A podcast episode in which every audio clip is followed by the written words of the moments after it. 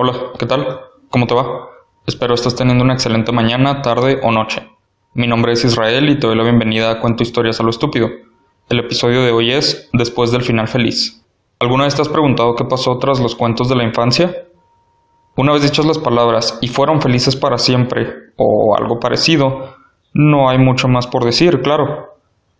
Pero son finales por demás ambiguos y sinceramente muy fáciles. Por supuesto que rara vez se dicen esas palabras textualmente, pero básicamente es lo que implican esos finales. Aunque eso parece difícil, por las historias que llevaron a esos finales.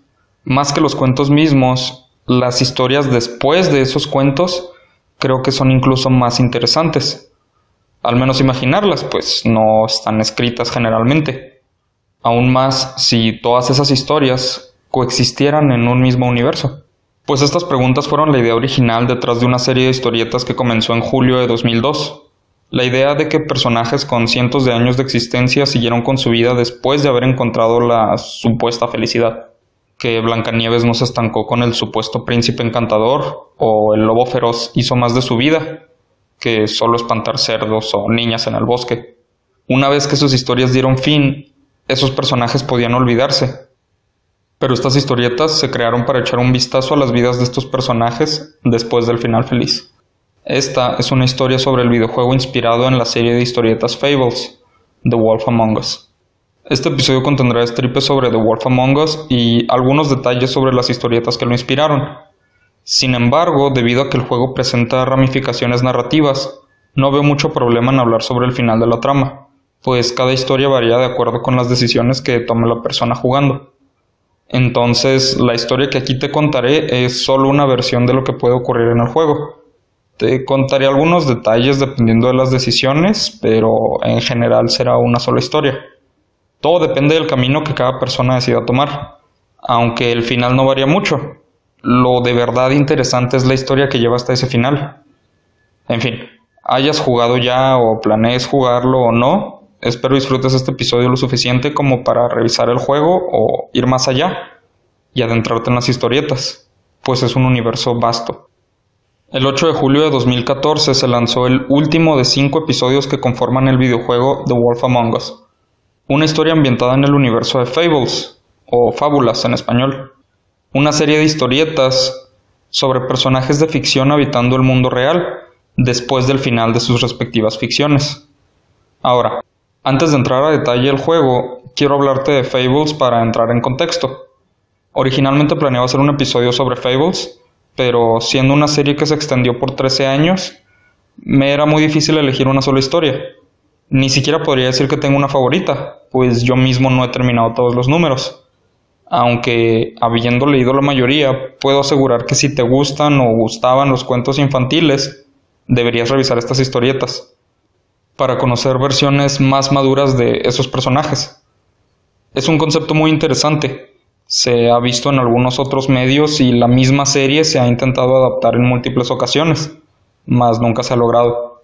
Lo más cercano fue una serie llamada Once Upon a Time, mas no fue una adaptación de estas historietas como tal, más bien fue una adaptación de una idea que se canceló para adaptar esas historietas. O sea, se quería hacer una serie y esa se canceló, pero de esa idea se basaron para hacer Once Upon a Time.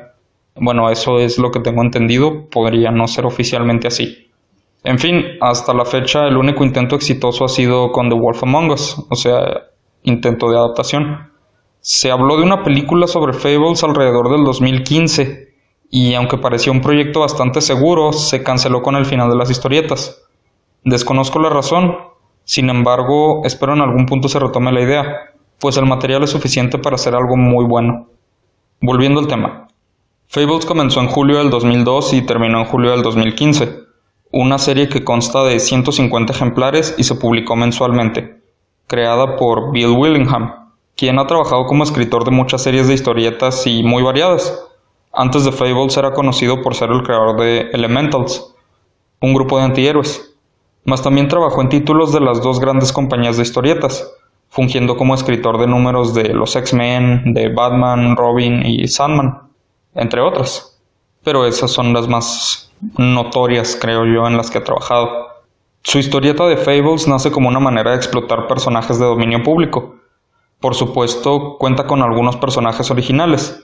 No obstante, los más recurrentes, como los protagonistas de cada número, generalmente eran personajes ya conocidos. Estas historias nacen bajo la suposición de que tú, como audiencia, ya tienes conocimiento sobre quiénes solían ser estas personas, bueno, estas fábulas, y que lo que leerás es en quiénes se han convertido esos personajes, cómo han evolucionado de un modo u otro. Por ejemplo, no necesariamente todos esos salvadores heroicos seguirán siendo los héroes de cuentos de hadas, así como no cualquier antagonista seguirá siendo ese ser malvado que representó en su ficción original. Estas historietas crearon muchas grandes historias y fueron todo un éxito, tanto crítico como comercial, al punto de conseguir varios spin-offs para algunos personajes e historias. Por cierto, algo interesante de Fables fue la manera de elegir personajes. Había un par de condiciones para Bill. Antes de añadir a alguien a una historia, la primera era que el personaje tenía que ser de dominio público. Cualquier personaje que no fuera gratuito usar estaba fuera. Segundo, que Bill quisiera usarlo. Lo cual pues supongo suena obvio, mas no se trataba solo de si encajaba o no en las historias, o si realmente haría algún impacto. No. Era que Bill realmente quisiera usar al personaje, que él mismo dijera, este personaje me gusta, este creo que puede añadir algo y este yo simplemente lo quiero usar. Si él no quería no se agregaba ya. Otro dato que debes saber sobre los personajes es que hablar de fables no significa solo personajes de cuentos de hadas, sino el folclore, leyendas urbanas. Hmm. Bueno, ahora que lo pienso, creo que las leyendas urbanas técnicamente son parte de lo que es el folclore. Como sea, tú me entiendes. O sea, cosas tan simples como las... No estoy seguro de cómo se llaman en español. Las nursery rhymes. Nursery rhymes, sí, así se llaman eh, las que son como canciones o rimas de cuna, eh, pero no son canciones como tal, o sí. Bueno, como ejemplo para que quede claro, una nursery rhyme en español creo que sería una que sale en una película de huevos, la de los pollitos dicen pío pío pío cuando tienen hambre. Sí, esas, o sea, esas son las nursery rhymes. Total, el punto es que no solo ha sido meter personajes como Cenicienta o Jack, el de los frijoles mágicos. No, también se han incluido personajes como el hombre torcido o The Crooked Man, que viene de una nursery rhyme. Y aunque es más bien un personaje del juego y no de las historietas, pues es un gran ejemplo de la variedad que se ha utilizado para meter personajes. O Bloody Mary, la que se conoce como el fantasma del espejo en muchas leyendas urbanas. Y el caballero Lanzarote, conocido también como Lancelot, el aprendiz de Merlín, o incluso Santa Claus o San Nicolás o como le digas. El punto de estos ejemplos es que veas la variedad de historias representadas en Fables. Y si no reconociste alguno de esos ejemplos, que me parece poco probable, pues mejor aún, porque eso trae las razones para leer Fables. Conocer estos nuevos personajes. Bueno, conocer estos viejos personajes más bien. Por ejemplo, yo te mentiría si te dijera que he reconocido a todos los personajes en la serie. No ha sido así, ni de cerca. Pero es una ventaja grande de leer Fables. Pues puedes conocer una enorme variedad del folclore a lo largo del mundo, así como cuentos de los cuales no tuviste ni idea en tu infancia. Gracias a Fables me pasó así. He aprendido de muchas leyendas, cuentos y demás, gracias a esas ocasiones en que apareció un personaje y no tenía ni idea de quién era. Muchas veces supuse, oh, debe ser un personaje original, para después enterarme de su origen en algún cuento muy popular del cual jamás me enteré. O a veces aparecían personajes que creía no conocer, para que de pronto hablaran sobre su pasado y alcanzar ese momento de, oh, no puede ser, es él o ella. Y es una sensación muy chida, la verdad, pues trae muchos recuerdos de donde sea que conocieras a esos personajes. Por ejemplo, me pasó con Ichabod Crane, al verlo por primera vez solo pude pensar en que su nombre era muy extraño, y no me imaginaba de dónde habría salido.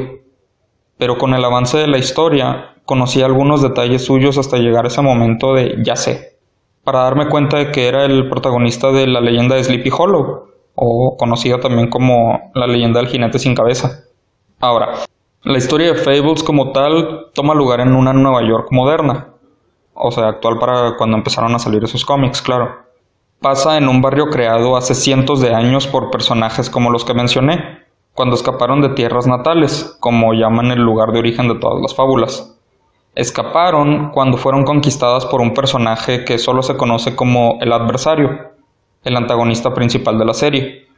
Un personaje muy misterioso cuya identidad se mantiene completamente en secreto durante los primeros arcos narrativos de la serie. Creo que hasta por la mitad o incluso más que eso, si no recuerdo mal. El punto es que la revelación de su identidad es una de las cosas que más anticipas cuando estás leyendo Fables, pues no puedes hacer más que especular, como suele ser con estas historias, claro, pero a diferencia de la mayoría, la cantidad de personajes posibles aquí es abrumadora. No puedes hacer más que especular ahora sí. En cualquier otra historia parecida, pues sueles tener muchas más pistas o muchos menos personajes que podrían ser ese personaje misterioso. Pero aquí la cantidad de personajes posibles es abrumadora. No sin mencionar que entre todas las fábulas, leyendas, rimas, cuentos y demás, podría incluso ser un personaje nuevo y no formar parte de ninguna de esas que mencioné pero no te arruinaré su identidad, pues si realmente quieres conocerla, te recomiendo leer Fables. Claro, podría simplemente buscarlo y... Olvida eso, no dije nada. Lee, lee Fables, de verdad, probablemente te guste.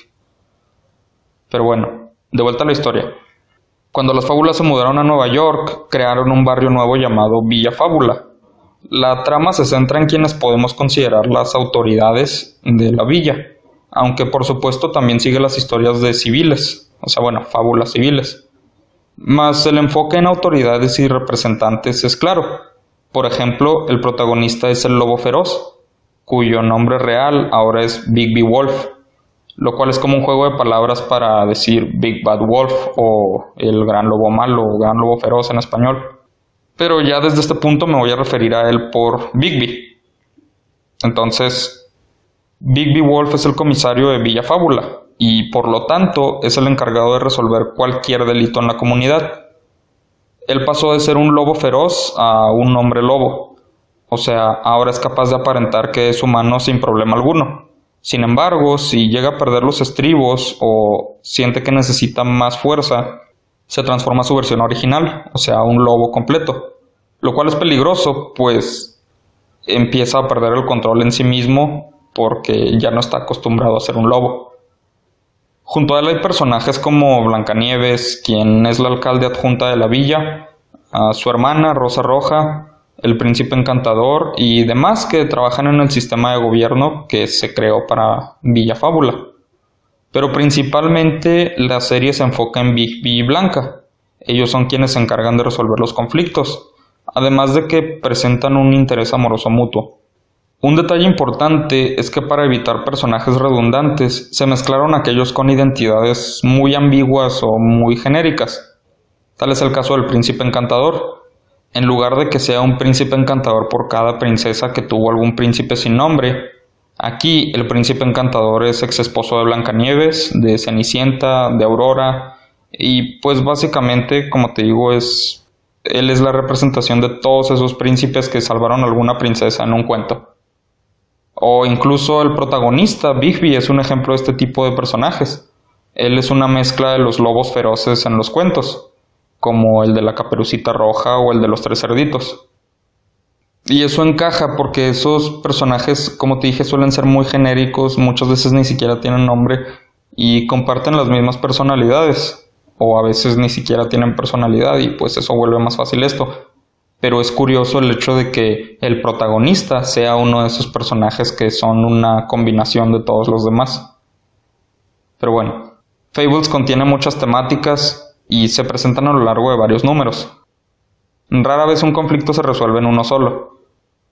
Pues Bill Willingham se tomó el tiempo de desarrollar cada situación hasta alcanzar resoluciones satisfactorias el cual es otro aspecto muy importante de Fables, pues como te dije, son historias más maduras.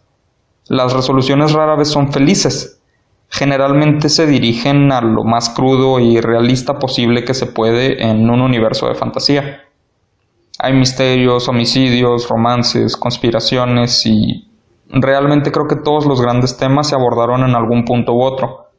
Sin embargo, aunque no abundan las historias largas, entre comillas, sí hubieron dos grandes arcos a lo largo de la gran mayoría de la serie.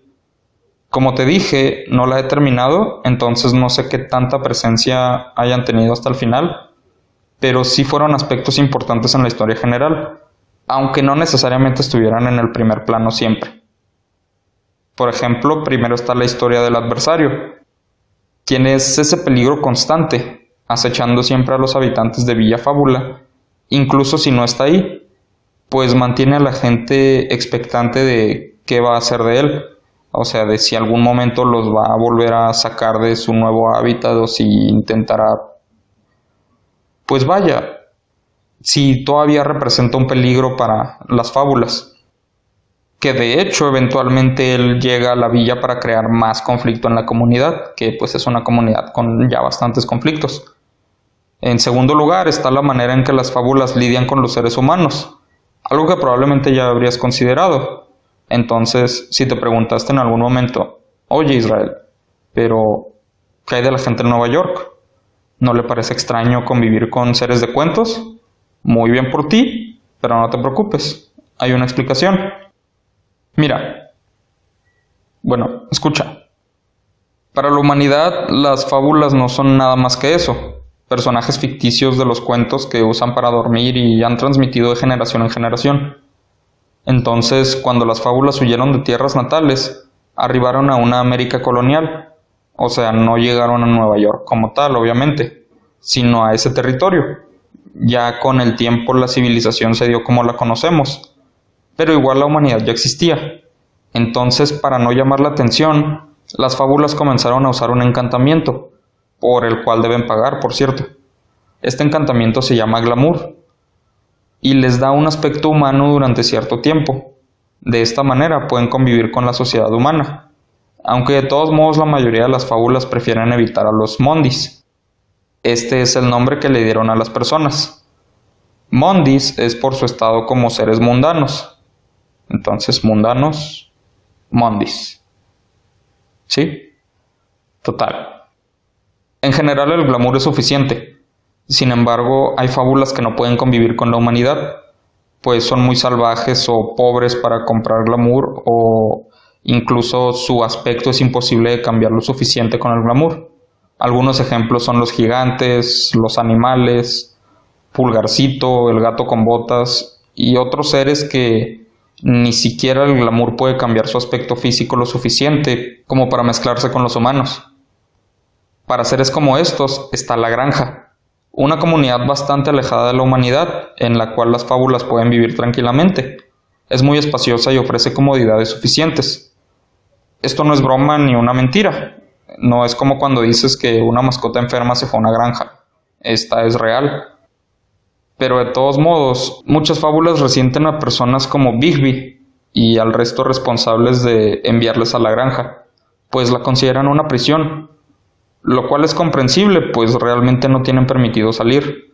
De hecho, hay un tomo muy entretenido de Fables que trata justo sobre este punto, en el que las fábulas se hartan e intentan huir de la granja.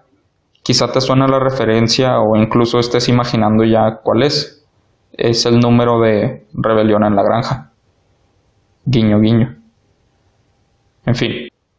Creo que te he contado todos los detalles vitales para entender cómo funciona este universo. Como te dije, me fue difícil elegir una sola historia. No tanto por la extensión, pues la mayoría no pasan de 5 o 6 números. De hecho, consideré hablar sobre los números de Leyendas en Exilio, que son el primer arco narrativo de la serie, y encapsulan bastante bien la esencia de todas las historias de Fables, además de que te introduce al mundo de una manera pues bastante accesible.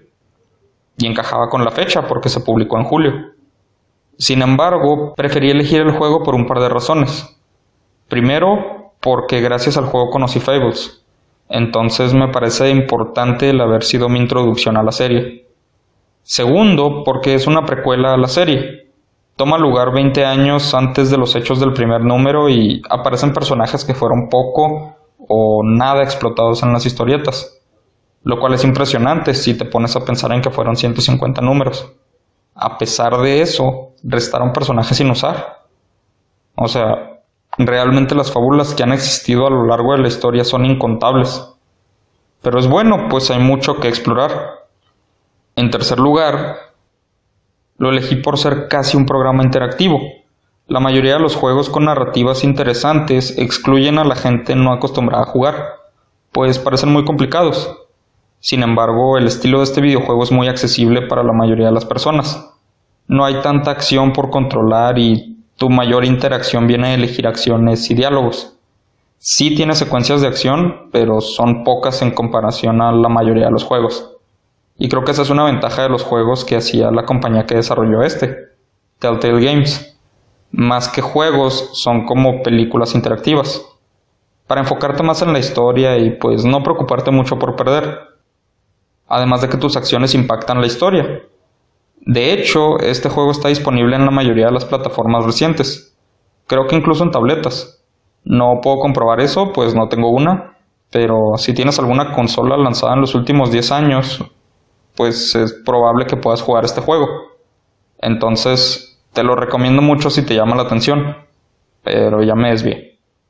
El punto es, creo que The Wolf Among Us es la manera más accesible y entretenida de empezar a conocer Fables. Además, si te gusta, tendrás mayor incentivo en leer las historietas. Y realmente creo que te atraparán si el tema de las fábulas en el mundo moderno es algo que te llame la atención. Pero ya me tardé mucho. Ahora, la historia del juego como tal. Como te dije, The Wolf Among Us sirve de precuela a Leyendas en Exilio. Ocurre en 1986, lo cual es casi 20 años antes de el primer número. La historia gira alrededor de Bigby Wolf y una investigación de homicidio. Durante la historia se encuentran algunos personajes recurrentes. Ahora, no te explicaré de dónde viene cada personaje, pero ten en cuenta que vienen de esos orígenes que te comenté. Entonces, si te suenan, probablemente conozcas la historia de la que vienen. Y si no, quizá te interese conocer esas historias. O quizá te quedas solo con esto, pero pues está bien también. Entonces, algunos personajes recurrentes para no presentar a todos durante la historia, además de Bigby, claro, eh, que por cierto él trabaja en la que llaman la oficina de negocios. En fin, Además de él está Blancanieves, quien es la asistente del alcalde corrupto, y Cabot Crane. También lo apoyan el espejo mágico y Bofkin, un mono volador. Ya fuera de la oficina se encuentran los personajes que habitan Villa Fábula. Una de las zonas más prominentes es el complejo de apartamentos de Los Bosques, o el Bosque. Aquí viven varios personajes. El mismo Bigby, que a menudo es visitado por Colin, uno de los tres cerditos aunque Bigby le advierte que no lo haga, pues debe quedarse en la granja y si lo descubren lo van a enviar. También en este complejo habitan Bella y Bestia, que pues creo que no necesitan mucha explicación.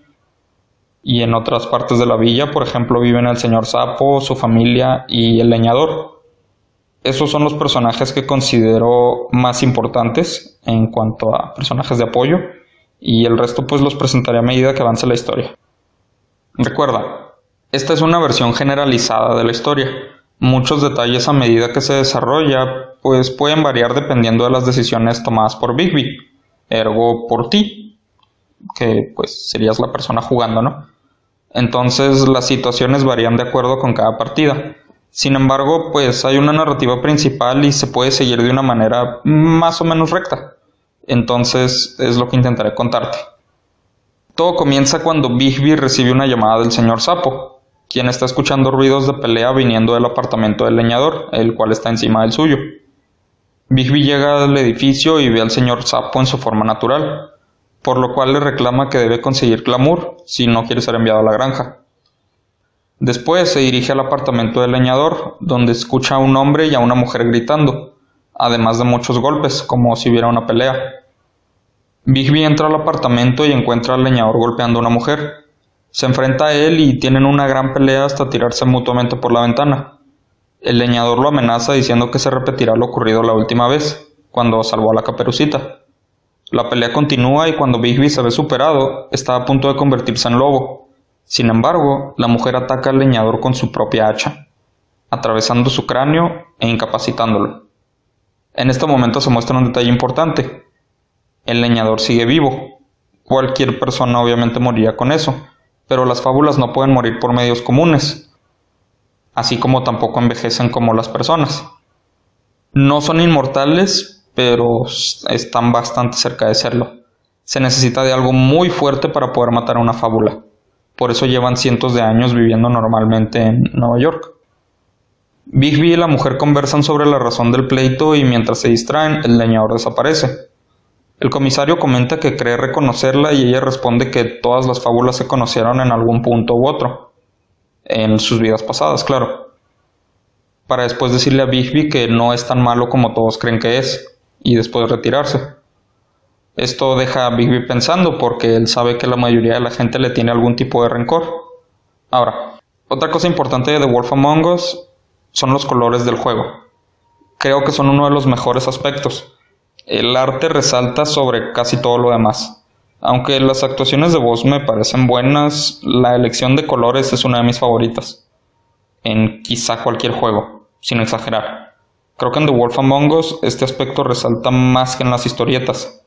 Me recuerda bastante a la película Drive, una en la que aparece Ryan Gosling, si es que la conoces.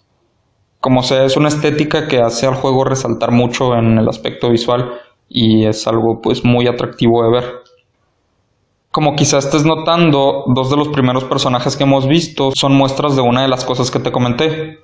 El lobo feroz se ha convertido en un agente de la ley, intentando redimirse por sus acciones en los tiempos de las tierras natales, cuando era considerado un villano.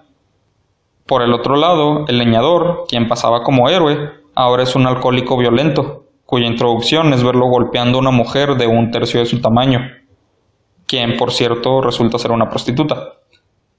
Bigby se dirige de vuelta a los bosques.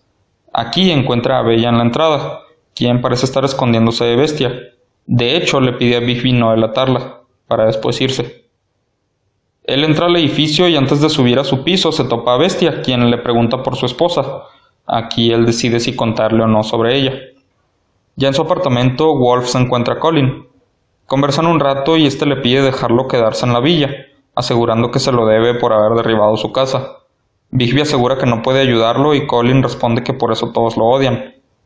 Se retracta después de un momento porque ve que Bigby se siente como que afectado por ese comentario pero es claro que la gente odia o al menos teme a Bigby, entonces, aunque se retracte, pues él sabe que así es. Pues no pueden olvidar quién era en tierras natales. Aunque el comisario asegura que la única manera de mantener el respeto es ser grande y feroz. Después de su discusión con Colin, Bigby toma una siesta. Por desgracia, es despertado bruscamente por Blancanieves, quien está golpeando su puerta, muy alterada. Le pide a Bigby que la acompañe y asegura que no puede hablar ahí, pues alguien podría estar escuchando. Saliendo del edificio de los bosques, Bigby nota una chaqueta de seguridad cubriendo algo frente a la entrada, en el piso. Toma la chaqueta para revisar lo que hay debajo. Es la cabeza cercenada de la prostituta, con un lazo que solía tener en el cuello, ahora en su boca. Blanca cuestiona a Bigby sobre la identidad de la chica, pues asegura que le parece conocida, mas no logra identificarla pero él tampoco sabe quién es realmente. Ella pregunta si alguna fábula habrá sido responsable, a lo cual Wolf responde que no tiene manera de saberlo, aunque han pasado muchos años desde el último homicidio en la villa. Tras investigar la escena, se dirigen de vuelta a la oficina con Ichabod Crane. Blanca dice que pensaba conocer a todas las fábulas, pero ahora está sorprendida pues no tiene idea de quién es esa mujer. Investigando los registros, descubren su identidad, es de la fábula Piel de Asno, y su nombre real es Faith. Estando en la oficina, gracias al espejo mágico, pueden ver a su esposo, el príncipe Lorenzo, herido en un apartamento, probablemente de muerte. Cuando están a punto de ir a buscarlo, Bigby recibe una llamada del señor Sapo, quien le cuenta que hay alguien registrando el apartamento del leñador. Aquí debe decidir si atender la llamada de Sapo o asistir primero con Lorenzo. Se dirigen al departamento de Lorenzo y lo encuentran con una herida de bala. Tras registrar el apartamento, asume que Lorenzo se suicidó, pero este despierta poco después. Bigby debe decidir si contarle la verdad sobre Faith o no. Después de hacer lo que decida, alguien toca la puerta. Cuando nadie abre, comienzan a forzar la cerradura. Bigby y Blanca se encierran en un armario y Lorenzo se hace pasar por muerto de nuevo. Cuando el intruso logra entrar, Lorenzo intenta dispararle o suicidarse, dependiendo de las decisiones tomadas. Si Bigby no lo detiene, tendrá éxito. El intruso huye y Bigby lo persigue hasta acorralarlo. donde el intruso resulta ser Tweedledee, trabajando como investigador privado para alguien que le pidió investigar sobre la muerte de Faith. Está a punto de arrestarlo cuando su mellizo, Tweedledum, se acerca por sorpresa y deja inconsciente a Bigby. Blanca lo despierta rato después para informarle que los mellizos huyeron. Entonces se dirigen al edificio de Sapo. El apartamento del leñador está vacío, pero Bigby escucha a Sapo reconfortando a Sapo hijo. Él no aparece mucho, pero si fuera necesario mencionarlo de nuevo, lo llamaré Sapito, para evitar confusiones. Entonces son señor Sapo, o solo Sapo, y Sapito. ¿Sí? Ok. Sapito está llorando. Sapo actúa como si nada hubiera pasado, pero Bigby lo presiona para que diga la verdad, pues nota que Sapo está bastante sospechoso. Accede a contarle y le dice que uno de los Tweedles lo amenazó para quedarse callado, pues están buscando algo que creen que el leñador tiene. Luego Sapo revela que uno de los Tweedles amenazó con matar a su hijo si él le contaba a alguien lo ocurrido. Después le entrega el abrigo de Faith, el cual se había quedado en el apartamento del leñador. En el abrigo, que es una piel de un asno, hay una carta para Lorenzo, que solo dice lo siento. Bigby se dirige al bar Trip Trap para buscar al leñador e interrogarlo sobre Faith pues sabe que el leñador se dirigió a ese bar porque lo vio en el espejo mágico antes de ir a buscar a Lorenzo. Mientras Bigby se dirige al bar, Blanca sigue otro camino para seguir la investigación en otro lugar. En el bar se encuentran Holly y Grendel, dos troles, quienes aseguran nunca haber visto al leñador. Sin embargo, justo en ese momento, el leñador sale del baño. Bigby lo interroga sobre la muerte de Faith y él asegura que no tiene nada que ver. Grendel se enfrenta a Bigby diciendo que ni siquiera le importan las fábulas que no viven en los bosques, pues los bosques son como que una zona para las fábulas más acomodadas. Entonces Grendel deja el glamour y se convierte en su forma real para poder pelear con Bigby. Parece estar a punto de derrotarlo, pero Bigby se transforma parcialmente y le da la vuelta a la pelea. Por cierto, a lo largo de la historia, Bigby se puede transformar en su forma original en partes, Mientras más cerca está de su forma de lobo completa, más poderoso se vuelve, pero rara vez lo hace. Ahora, en este caso la transformación es casi nula, a lo mucho y el cambio notorio es que saca sus garras y el resto de su cuerpo pues se vuelve más peludo más que nada. Teniendo la pelea casi ganada, Bigby puede decidir si arrancarle o no el brazo a Grendel, solo para aterrorizar a Holly y al leñador, y pues sin poner más respeto. Sin importar que elija, está a punto de arrestar al leñador, pero antes de hacerlo, Tweedledee entra al bar para preguntar por Faith, pero entonces ve a Bigby adentro, por lo cual intenta huir por la entrada principal. Aprovechando la distracción, el leñador intenta huir por la parte trasera. Aquí Bigby debe perseguir a uno y el otro va a huir. Cuando alcance su objetivo, lo arrestará para llevarlo a interrogar. Sin embargo, llegando a los bosques, pueden ver torretas policíacas de Mundis, se acerca a su edificio, el cual está acordonado por la policía de Nueva York, o sea, los humanos. Cruza hacia la escena del crimen y se acerca a la entrada de su edificio. En el mismo lugar donde estaba la cabeza de Faith, logra notar algo, algo que lo deja completamente horrorizado, la cabeza cercenada de Blancanieves. Con esta escena termina el primer episodio del juego, titulado Faith. El segundo episodio, Humo y Espejos, comienza con una detective interrogando a Bigby, quien se rehúsa a responder las preguntas. No parece que la detective vaya a detenerse, sin embargo, ella y el resto de los oficiales caen inconscientes. Resulta ser gracias a Icabot, quien les aplicó un hechizo para borrar sus recuerdos. Ambos se retiran en auto y conversan en el camino sobre lo que acaba de ocurrir. Se dirigen de vuelta a los bosques para interrogar a quien sea que haya arrestado a Bigby. Tweedle o el leñador, dependiendo de quién haya arrestado, darán información sobre Blanca o Faith respectivamente. Durante las interrogaciones, Barba Azul, quien también trabaja en la oficina, está limpiando un cuchillo viéndose amenazante, como para intimidar al interrogado. Le pide a Bigby ser parte del interrogatorio, pero claramente ambos tienen maneras muy distintas de llevarlo, lo cual causa tensión y comienzan a discutir. Cuando parece que las cosas se saldrán de control, Blancanieves entra preguntando qué ocurre, dejando a todos impactados. Blanca aquí dice lo obvio, no estaba muerta, Descubrió que alguien estaba usando un glamour del mercado negro para verse como ella. Blanca y Bigby se dirigen a hablar con Zapito, pues es quien encontró el cuerpo mientras nadaba. Pasan a examinar el cadáver y descubren que quien le proporcionó el glamour también le estaba dando órdenes. Encuentran algunas posesiones de Blancanieves entre sus cosas y el efecto finalmente se termina. El cadáver disfrazado de Blanca resulta ser de Lily, una troll y hermana de Holly, la bartender del Trip Trap. Se dirigen al bar para darle las noticias a Holly y se encuentran a Jack Horner, quien está causando algunos problemas. Bigby puede echarlo o dejar que siga molestando.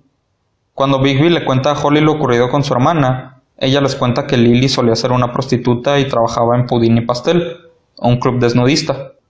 Bigby se dirige al club para interrogar a su dueño, Georgie Porgy. Aunque éste se rehúsa a responder, Bigby comienza a causar destrozos en el club para intimidar a Georgie. Durante esos destrozos encuentra un libro y dinero escondidos en un agujero en el suelo. El libro contiene los nombres de las trabajadoras y sus clientes, así como los cuartos en los cuales acostumbraban verse.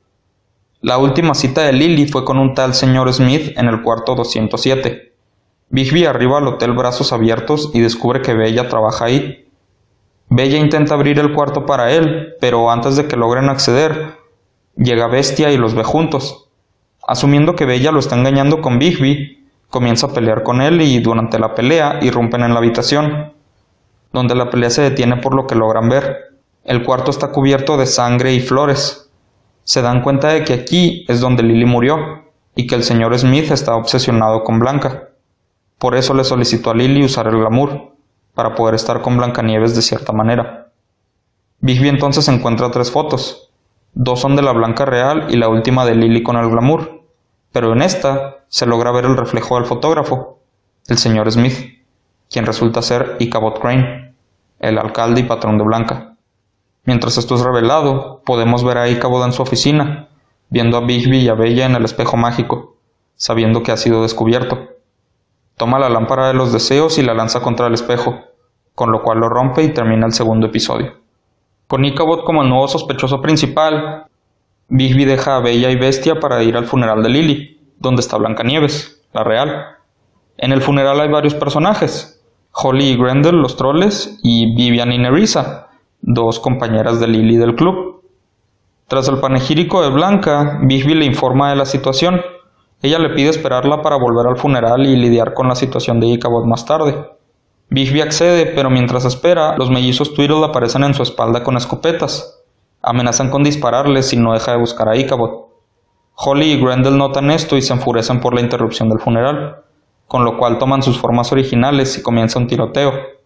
Todos los involucrados terminan heridos mientras los mellizos logran escapar del funeral, dando inicio oficial al tercer episodio, Una milla torcida. Mientras Bigby está siendo curado por uno de los tres cirujanos en la oficina, Blanca comenta lo frustrada que se siente por el misterio alrededor de los homicidios y de no poder hacer nada al respecto. Bofkin está intentando reparar el espejo mágico, pero se da cuenta de que Ichabod se robó un fragmento, lo cual vuelve imposible la reparación. Además, mientras revisan algunos registros para descubrir el plan de Crane, encuentran un libro incompleto sobre objetos mágicos. Le falta una hoja y asumen que Crane está en busca del objeto en esa hoja, pero no saben qué objeto será. Entonces Barbazul entra en la oficina, furioso por las acciones de Crane y porque la oficina se haya quedado sin un representante oficial. Bofkin les cuenta que escuchó a Crane hablar sobre reunirse con una bruja a las 2 a.m. No tienen mucho tiempo, entonces deben encontrar la ubicación de la reunión antes de que sea tarde. Tienen tres pistas por seguir. La oficina de los mellizos Twiddle, el departamento de Crane y el Trip Trap. Bigby entonces debe decidir a qué ubicación ir primero, de las cuales Barbazul se dirigirá a otra. Esta es una de las decisiones que más detalles pueden cambiar.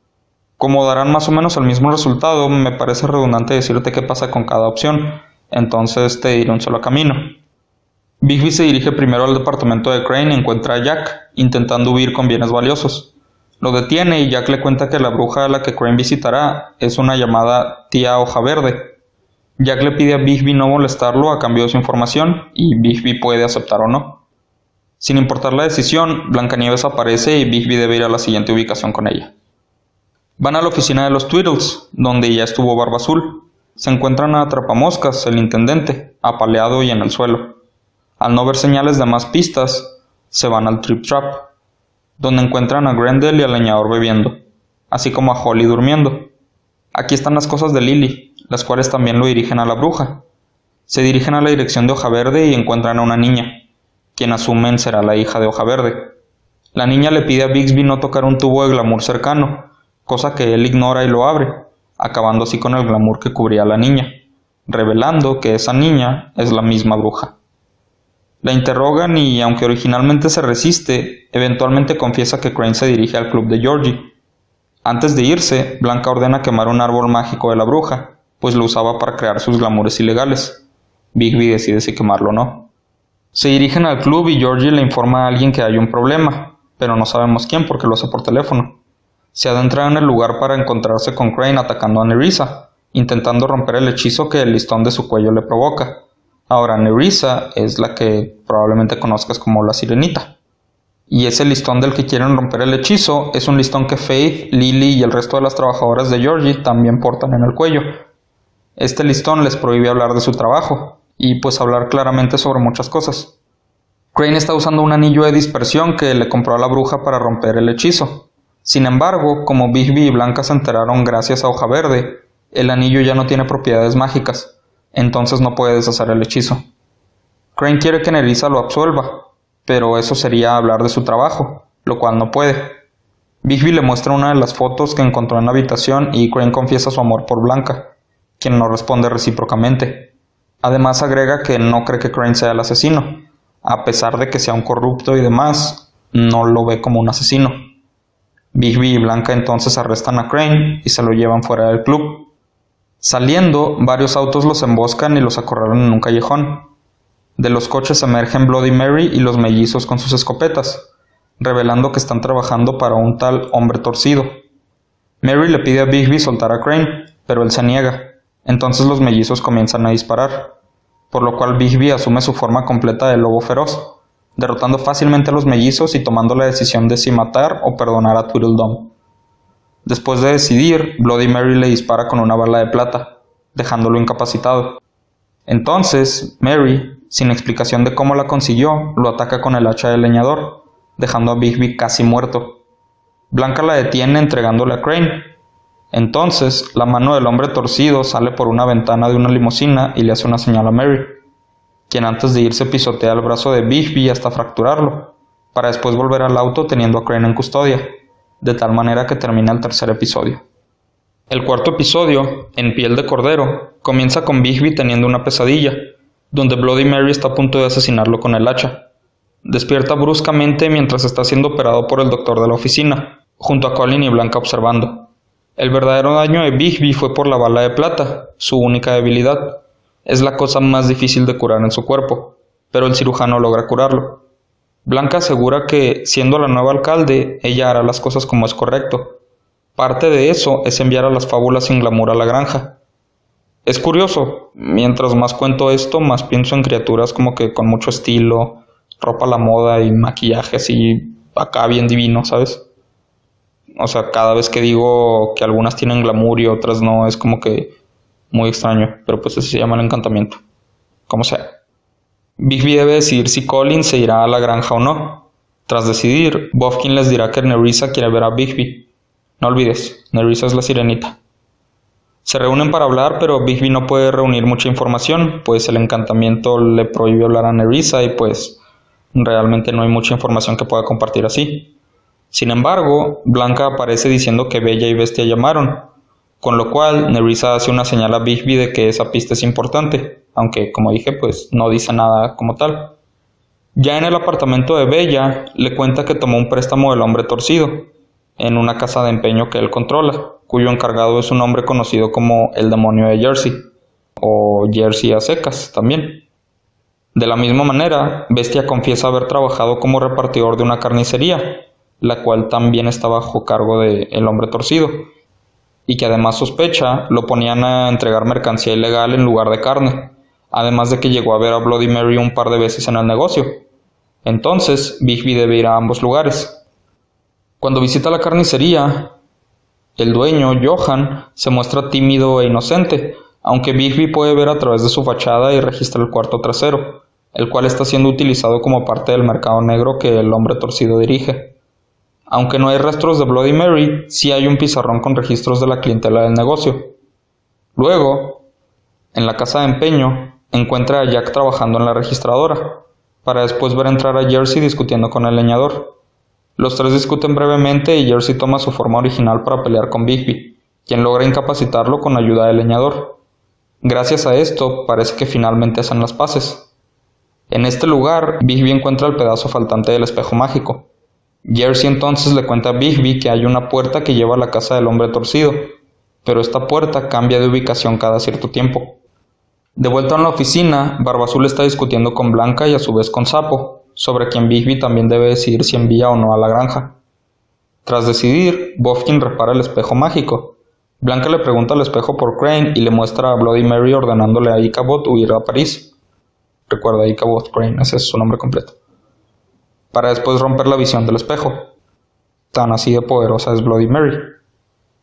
Después de eso, Bigby pregunta por el hombre torcido. El espejo le muestra una ubicación desconocida, frente a una puerta. Pero pronto la puerta cambia de lugar hacia uno que Bigby sí reconoce.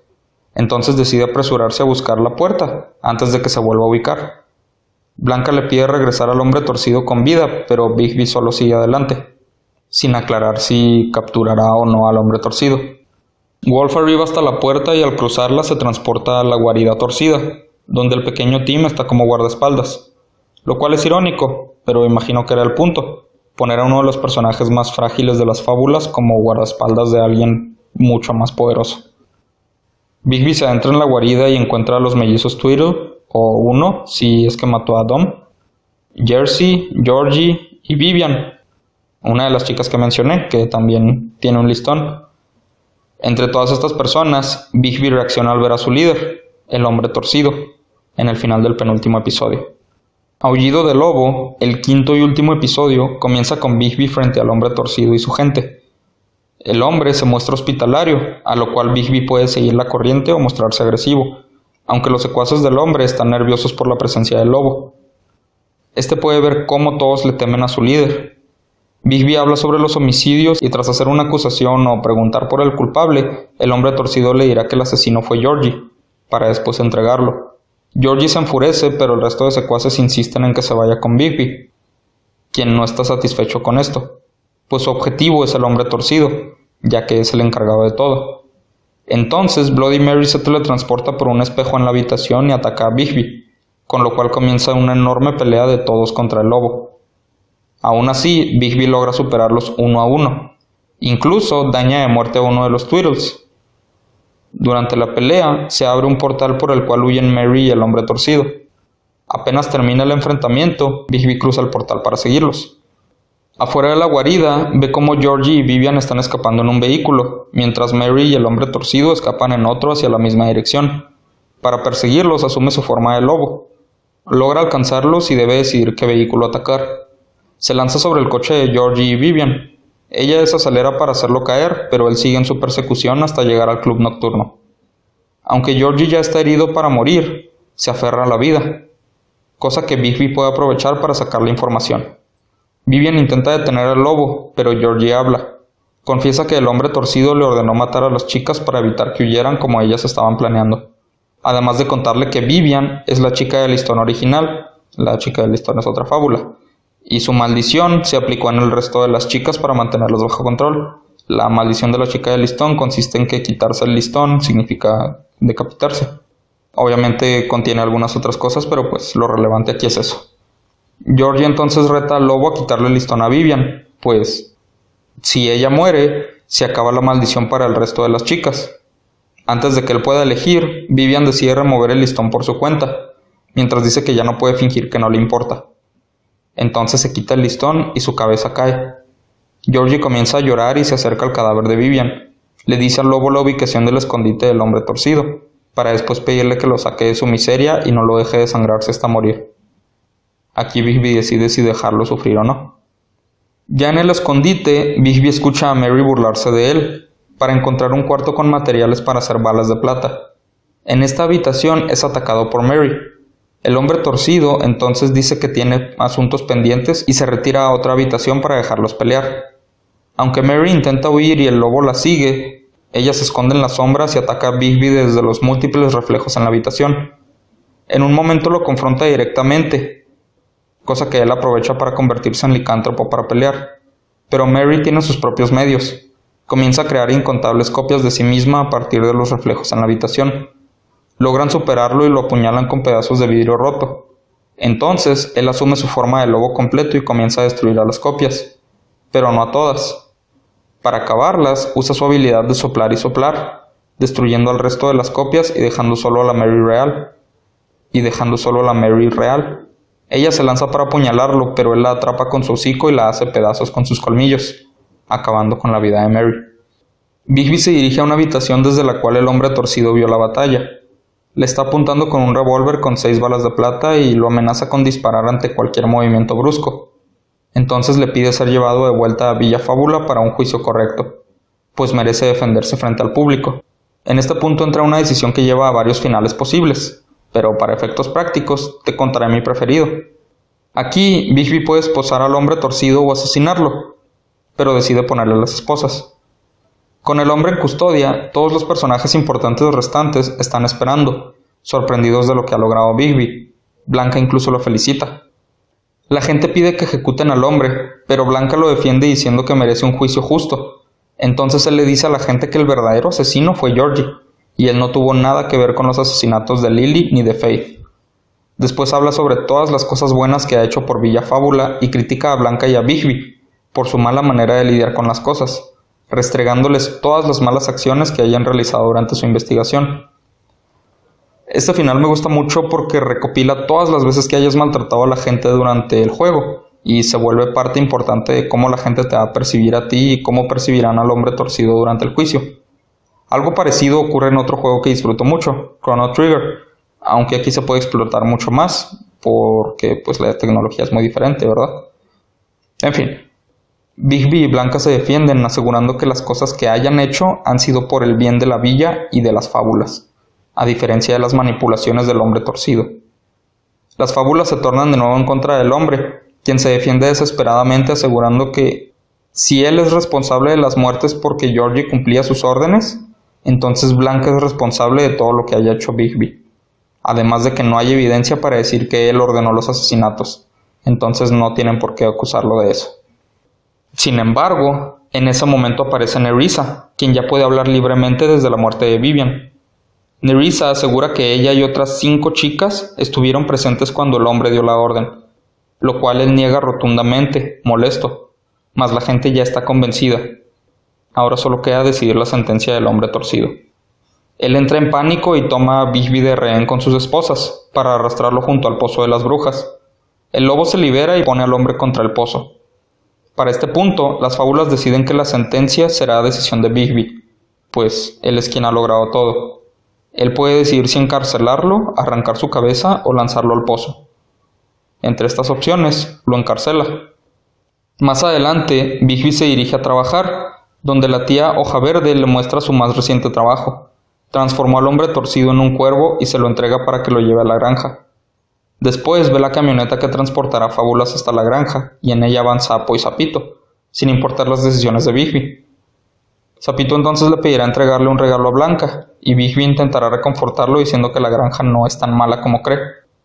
Una vez que la camioneta se lleva las fábulas, Nerissa se acerca para despedirse de Bigby, quien logra notar que ella aún está usando su listón. Ella dice que lo usa porque no puede solo olvidar todo lo ocurrido. Además le confiesa que mintió sobre las muertes de Faith y Lily, le cuenta que sus compañeras asesinadas y ella tenían un plan para escapar del club y de Georgie. Pero cuando Faith robó una foto de Crane con Lily, todo salió mal. Por temor a los problemas que podría causar con el hombre torcido, Nerissa le contó el plan de escape de Faith a Georgie. La muy desgraciada, para que veas. Para después contarle a Bigby que jamás escuchó al hombre torcido ordenar los asesinatos directamente. Escuchó que pidió que se hicieran cargo de las mujeres, pero nunca utilizó la palabra asesinar. Bigby se molesta con ella por haber mentido, pero Nerissa asegura que el hombre merecía pagar por sus crímenes y que Bigby junto a Blanca son lo mejor para la villa, sin importar lo que otros digan. Nerissa luego le confiesa que ella puso las cabezas de las chicas frente al edificio para llamar la atención de Bigby. O sea, es una enferma psicópata. Pero bueno, antes de finalmente irse, Nerissa le dice a Bigby que él no es tan malo como todos creen que es, para después alejarse. En ese momento, Bigby recuerda que Faith llegó a decirle exactamente las mismas palabras la última vez que se vieron. Además de recordar varias conversaciones que tuvo sobre Faith, Nerissa y los glamours durante esas investigaciones, todos estos recuerdos lo hacen dudar de si Nerissa será quien dice ser o si Faith sería quien decía ser. Después de todo, la posibilidad de los glamours estaba ahí. Entonces, podría no ser nada, pero podría sí serlo. Aquí, Bigby toma la última decisión del juego, ir tras Nerissa o dejarla ir. Sin importar su decisión, así termina el último episodio, tal como el juego. Como notarás, el final da bastante espacio para una secuela, la cual fue comentada en múltiples ocasiones durante los años después de que se estrenara el primer juego. Sin embargo, cuando Telltale Games, la desarrolladora, quebró un par de años después, todas esas esperanzas, como mis sueños de la infancia, murieron, y la historia de The Wolf Among Us quedó enterrada para toda la eternidad. Hasta diciembre de 2019, cuando se anunció que The Wolf Among Us 2 seguía vivo. Obviamente no sería el mismo equipo que desarrolló el primero y todas esas cosas, pero la idea era continuar con la historia y ahora solo queda esperar. Me emociona la idea de una secuela porque pues se me hace una historia muy interesante, pero tampoco tengo muchas expectativas.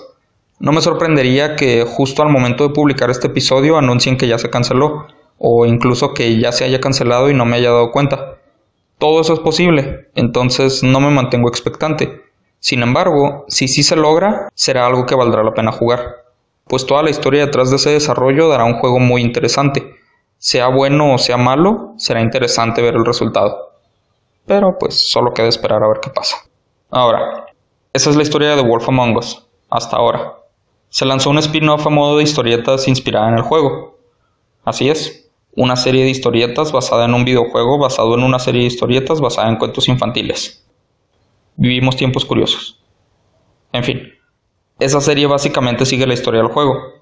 Obviamente tiene sus propios detalles, pues carece de los aspectos interactivos y las ramificaciones, pero pues gracias a esto puede contar su propia historia hasta cierto punto. Pero si pudieras elegir solo una cosa, te recomendaría el juego. Sin embargo, aquí viene lo importante. Si te gustó esa historia y quisieras más, definitivamente deberías leer Fables. The Wolf Among Us es muy bueno. Incluso hay aspectos en los que supera muchos números de las historietas. Pero la historia de Fables como un todo es muy entretenida. Además de los aspectos que mencioné al principio, el detalle de la nostalgia es uno muy grande en estas historias. Quizá te pase como a mí, y cada que encuentres un personaje que no conozcas, busques su material de origen para conocer una nueva historia. O simplemente quieras revisitar aquellos que sí reconoces tras leer estos. Un buen ejemplo de un personaje que yo no conocía fue Faith en The Wolf Among Us. Pues hasta donde sé su fábula no es muy conocida, al menos de este lado del mundo, creo que es más conocida por Europa. Y pude conocerla gracias al juego. Ya sea por mero entretenimiento, recordar historias de la infancia, expandir tu cultura general o la razón que se te ocurra, te recomiendo mucho leer Fables. No necesitas leer los 150 tomos. Leer un solo arco es suficiente. Son fáciles de identificar, pues comparten el mismo título, solo varían los números. Mentiría si dijera que puedes entender todo si entras en un número al azar, pero tampoco sentirás que no entiendes nada si sabes las cosas que te dije aquí. O al menos eso creo. En fin, así es como llegamos al final de después del final feliz. Lee Fables, juega The Wolf Among Us o no hagas ninguna, haz ambas. Realmente depende de lo que quieras para ti pero todas estas son historias muy buenas. ¿Quién sabe? Igual y luego trato algunos arcos en otro episodio o en historias en corto o lo que sea para hablar más de Fables. O ninguna, habrá que ver. Pero espero hayas disfrutado esta historia sobre las vidas de nuestros personajes de la infancia después de lo que pensamos sería un final feliz. Supuestamente para toda la vida. Y quién sabe, ojalá y en algún momento podamos ver una película sobre Fables o una serie o algo más accesible para todo el público. En fin, te invito a seguirme en mis redes sociales como arroba chalepodcast si quieres estar al tanto de los siguientes episodios y de más información respecto al podcast. Te recuerdo que una semana antes del estreno de cada episodio publico una pista sobre el próximo tema junto a la fecha de su estreno. Mi nombre es Israel y esto fue Cuento Historias a lo Estúpido, la historia de The Wolf Among Us. Espero la hayas disfrutado. Hasta la próxima.